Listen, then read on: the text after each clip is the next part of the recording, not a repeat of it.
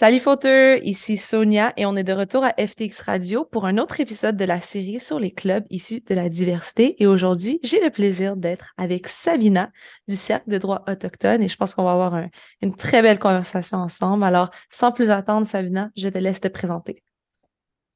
Bonjour, euh, je suis Sabina Bagery, je suis en deuxième année, puis euh, je suis porte-parole dans le Cercle de droit autochtone. Ben, merci beaucoup d'être avec nous aujourd'hui, Sabina, et de prendre le temps de répondre à nos questions. Et la première question que j'ai pour toi, c'est quelle est la mission du Cercle de droit autochtone? Euh, la mission du cercle, c'est de promouvoir les traditions juridiques autochtones, mettre en lumière les enjeux juridiques, les enjeux politiques et sociaux auxquels font face les populations autochtones. Dans le fond, notre but, c'est d'être un allié pour informer, éduquer la relève juridique sur ces enjeux. Puis, on a huit membres dans notre équipe. C'est vraiment nice et même, je, pense que c'est quelque chose qui est très important d'avoir dans les, surtout dans les facultés de droit. Donc, euh, vraiment, je vous remercie pour le travail que vous faites euh, avec l'équipe. Et ça m'amène à ma prochaine question, puisque tu sais, c'est une cause importante, mais moi, je suis curieuse de savoir pourquoi est-ce que toi, tu as décidé de t'impliquer dans cette cause? Euh, perso, j'ai commencé à lire sur les injustices et le racisme vécus par les personnes autochtones avant de commencer en droit, un tout petit peu avant. Euh, j'avais une compréhension assez sommaire de ces problématiques, mais je me sentais aussi vraiment attirée vers les légendes racontées par les créateurs autochtones sur les réseaux.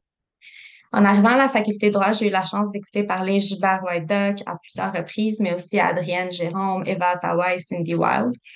Euh, je crois que leur profonde sagesse, leur manière de raconter leur vécu et l'enseignement d'une évolution émotionnelle, spirituelle et sociale sont vraiment des éléments qui sont venus me chercher.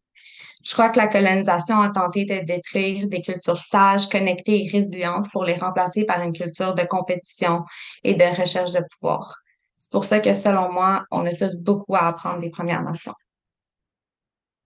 Wow, c'est vraiment une belle réponse. Puis c'est, je trouve c'est vraiment intéressant ce que tu dis de. C'est vrai qu'on peut vraiment apprendre beaucoup des Premières Nations. Puis je pense que ça aussi c'est il faut le souligner un peu plus, surtout dans les euh, facultés de droit. Je pense qu'on peut beaucoup apprendre d'eux. Donc, euh, merci pour ta réponse. Et euh, en tant que cercle, quels, ont été les projets que vous avez faits cette année? Est-ce que vous en avez aussi qui s'en viennent?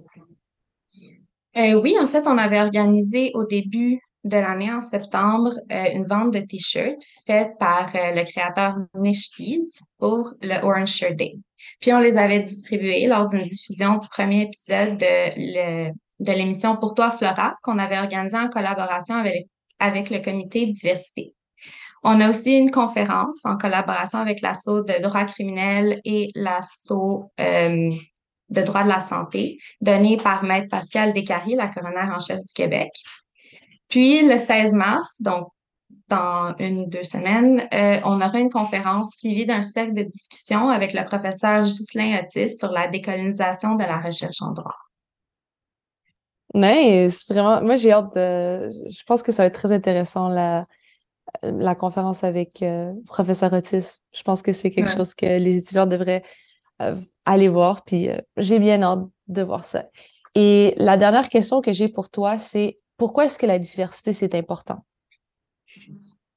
selon moi, les étudiants, ben, les étudiants, les étudiants en droit aujourd'hui seront les juristes de demain.